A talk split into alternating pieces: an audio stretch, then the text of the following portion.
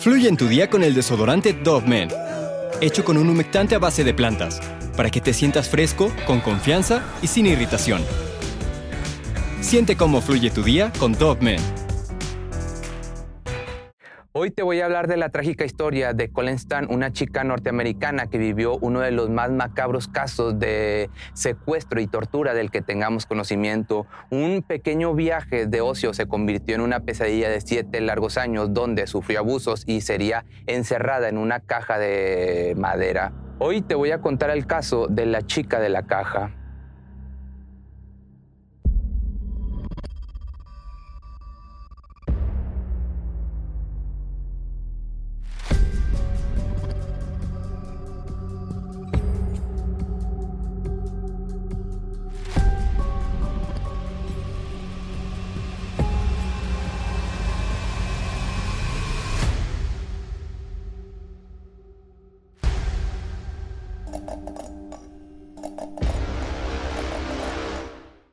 Al contarte este caso, me es inevitable pensar en lo horrible que puede ser el mundo y en especial las personas. De pie, al costado de una ruta vacía, se encuentra la joven Colin Stan de 20 años. Con una mochila roja llena de ropa, un poco de comida y una botella de agua, la adolescente tiene la meta de llegar a Eugene, Oregon, en el norte de California, para asistir a la celebración de cumpleaños de su mejor amiga caminando de reversa para observar los autos que se aproximan y entrecerrando los ojos para ver a los conductores, la mujer levanta el pulgar a la espera de algún buen samaritano. Aquí hay que entender que en el gran año del 77, en el cual no había redes sociales, no había GPS y menos internet, pedir un aventón era algo tan común que no se veía como algo peligroso. La época hippie estaba en su máximo esplendor y era frecuente ver a los jóvenes caminando por largas carreteras solitarias en pos de un auto al cual subirse. Colin, que ya tenía varios kilómetros recorridos, había dejado pasar dos coches que no le habían dado buena espina. Uno de ellos porque tenía dos hombres en los asientos delanteros, por lo que sin pensarlo solo agradeció y dijo que mejor esperaría otro vehículo. A pesar de que no tenía dinero ni un plan para llegar a su destino, la joven ya había logrado recorrer más de 500 kilómetros y necesita solamente atravesar otros 150. Con el sol pegando fuerte y el cansancio haciendo presente, se tomó un pequeño descanso para reponer energías, pero en ese momento un punto que parecía de color azul comenzó a verse en el horizonte. Al observar con más detenimiento resultó ser un Dodge azul coupé que venía acercándose. El conductor amablemente aminoró la marcha y se estacionó enfrente de Colin. Lo primero que notó fue que en el carro iba una pareja y la mujer tenía un bebé en brazos. Su primer instinto había sido no subirse, pero al ver que se trataba de una familia, pues digamos, se confió. Después de una pequeña charla de introducción, la joven se subió al asiento trasero y el viaje comenzó. Detrás del volante iba un hombre de 24 años con anteojos y cara inofensiva de nombre Cameron Hooker. Y como su copiloto, su mujer Janice sosteniendo al hijo de ambos. ¿Qué, en teoría, qué peligro pudieras imaginarte de una pareja así? Y de hecho, si tú ves a Cameron, pues es un tipo aparentemente normal que, como dicen acá, no rompe un buñuelo a centones, pero pues las cosas serían muy distintas. Esa tarde, el jueves 19 de mayo del año del 77, el día en el que la vida de Colin daría un giro tenebroso y lamentable, el camino parecía seguir un ritmo constante y la brisa del verano abría la puerta a todos los jóvenes entusiasmados por salir a divertirse. Luego de unos kilómetros más adelante, pararon para echar gasolina y ella aprovechó para ir al baño y despejarse. La verdad es que aquel hombre de anteojos, aunque se veía normal, le había provocado una mala vibra. Era un poco raro y a cada rato notaba su mirada por el espejo retrovisor pero trató de no darle más importancia y pensó que estaba siendo demasiado desconfiada. A fin de cuentas solamente se trataba, pues como te digo nuevamente, de una familia. Al volver al coche y sentarse de nuevo en el asiento de atrás, notó que a su lado había una extraña caja de madera con dos agujeros. Con un poco de pena y para no verse como alguien entrometida, no dijo nada. Jamás hubiera imaginado que se trataba de una de esas cosas que usan las personas sadomasoquistas. Y lo peor que estaba destinado para ella. De pronto, saliendo de sus pensamientos por la repentina intromisión de Janice al ofrecerle un chocolate, la joven se distrajo y olvidó por completo el tema eh, de esta misteriosa caja. Dos kilómetros más adelante, la familia empezó a hablar sobre una pequeña desviación que tenía pensado hacer al llegar a unas cuevas de hielo que se encontraran muy cerca. Colin no se opuso para nada, aunque ya comenzaba, digamos, a desconfiar un poco. Al llegar a un sendero bifurcado, Cameron salió de la autopista y se adentró por un camino de tierra desolado. Luego de unos minutos de tensión en los que no supo qué hacer, Hooker de pronto detuvo el auto y apagó el motor. Los miedos del adolescente estaban a tope. Antes de que pudiera preguntar qué era lo que estaba sucediendo, Janice bajó del coche con su bebé y mientras se alejaba corriendo, el hombre ya se había dado la vuelta y la estaba amenazando con un cuchillo. Le ordenó que pusiera las manos en alto, sacó unas esposas y se las puso a la par que le vendaba los ojos y la mordazaba. Después le colocó esta caja misteriosa en la cabeza y la cerró con un candado. Lo peor estaba por comenzar. La oscuridad era total de aquel cuadrado insonorizado. Colin, totalmente inmovilizada y al borde de un colapso, no pudo hacer más que intentar llorar y pedir por su vida. El coche se mecía de un lado a otro por la velocidad con la que Cameron manejaba y el bebé de la pareja no paraba de llorar. Así, lo que pudieron ser horas o minutos agobiantes, la familia llegó hasta el número 1140 de la calle Oak en Red Bluff, California, lugar en el que Colin pasaría los siguientes años de su joven vida.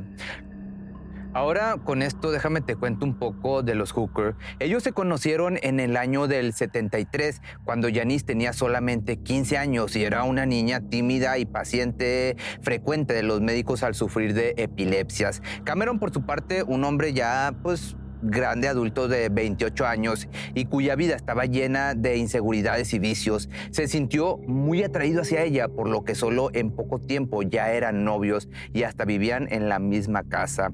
Este trago amargo llegó solo unos meses después cuando Cameron reveló su verdadera naturaleza.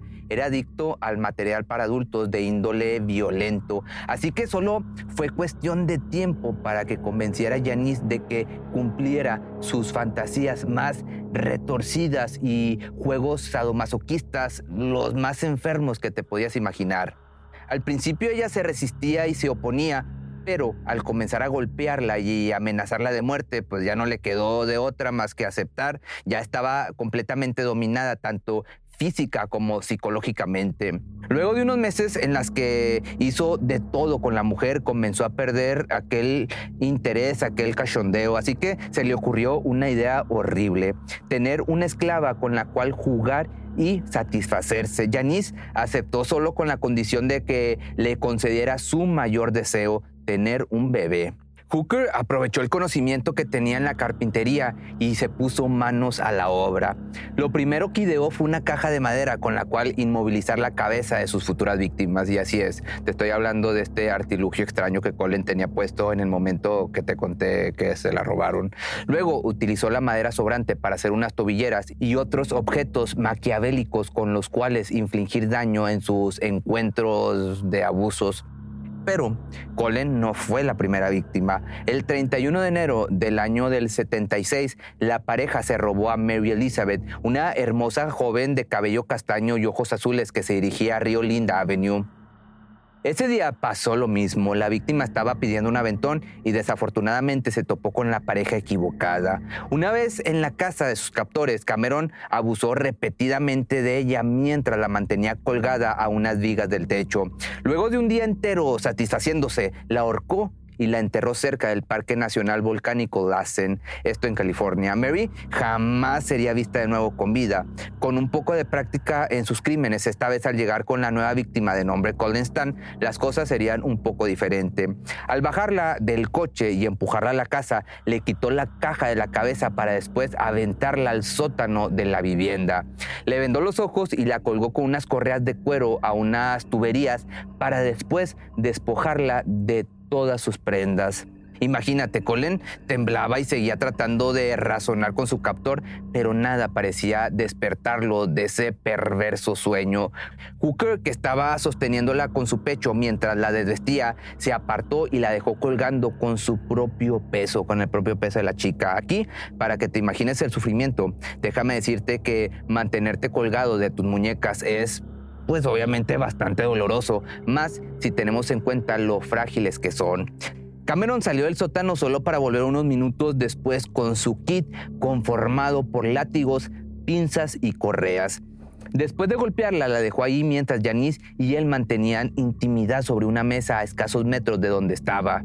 Los días pasaban y cada vez se tornaba un poco peor el sufrimiento. Las torturas, las amenazas y los abusos se volvieron su alimento diario.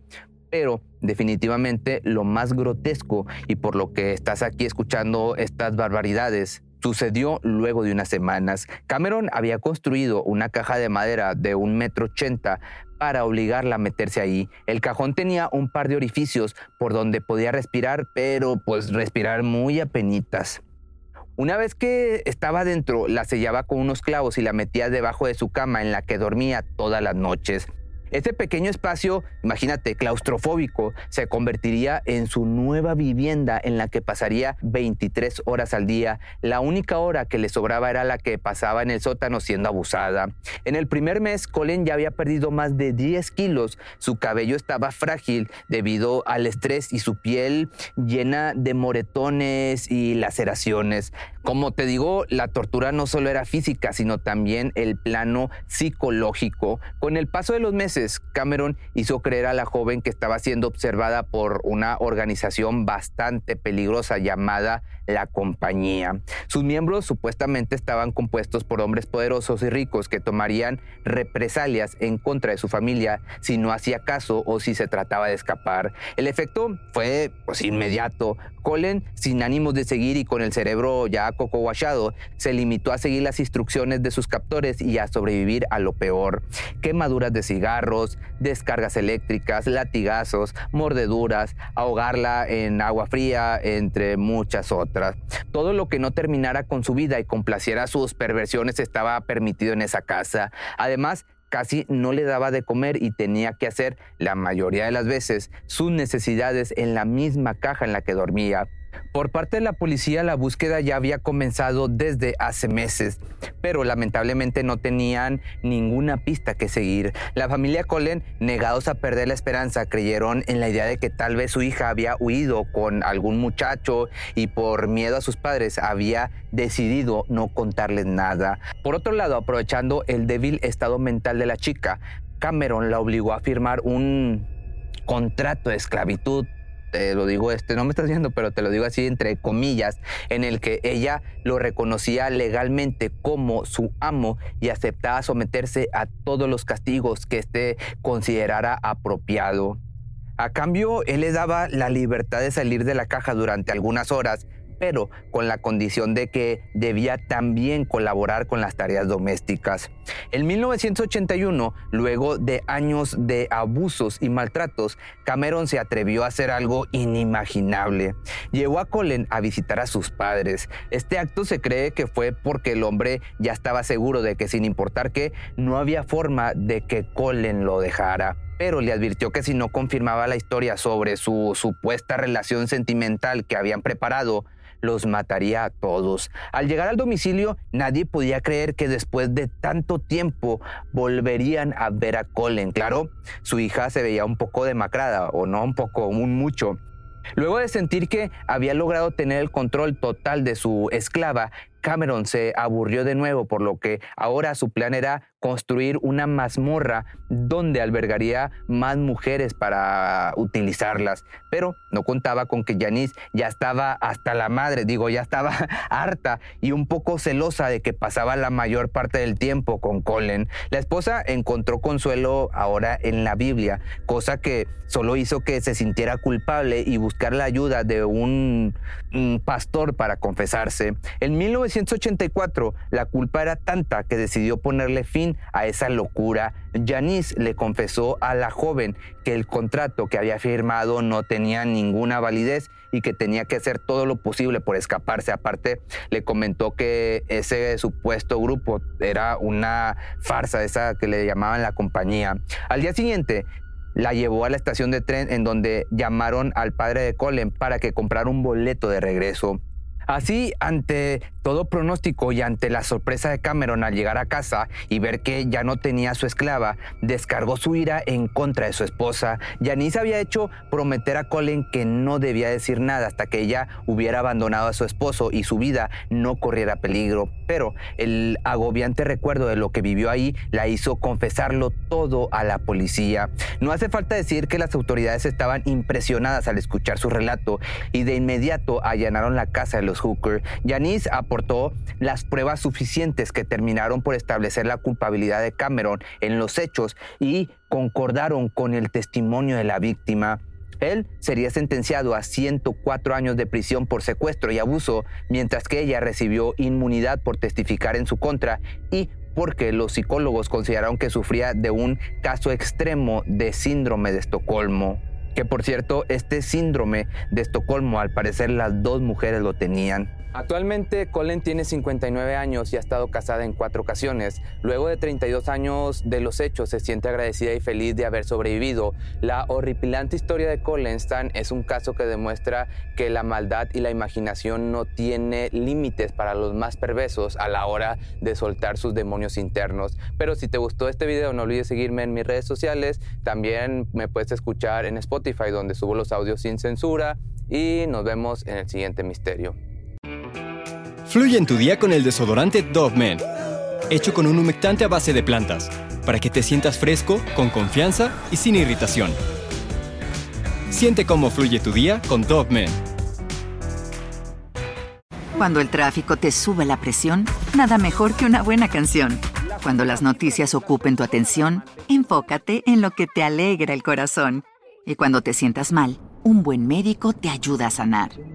Sabemos que mantener tu salud es tu prioridad, también es la nuestra en Kaiser Permanente, donde trabajamos juntos para cuidar de todo lo que tú eres. Kaiser Permanente, para todo lo que tú eres. Kaiser Foundation Health Plan of the Mid-Atlantic Stay Inc., 2101 East Jefferson Street, Rockville, Maryland 20852. Atención a todos los amantes del terror. ¿Están listos para sumergirse en las profundidades del misterio? Pues les presento Archivos Perdidos, el podcast que explora las historias más escalofriantes de México. Archivos Perdidos no es solo otro podcast de horror, es una experiencia única que te lleva de la mano a través de historias como si estuvieras ahí mismo, viviendo los eventos junto con los protagonistas. La producción del podcast es impecable, con una narración cautivadora, efectos de sonido envolventes y una música que te sumerge en cada narración. Y si has vivido algo inexplicable, envía tu historia al correo archivosperdidos.genuinamedia.com y únete en este viaje a lo desconocido. Y no olvides también seguirlos en Spotify y Apple Podcast para no perderte ningún episodio.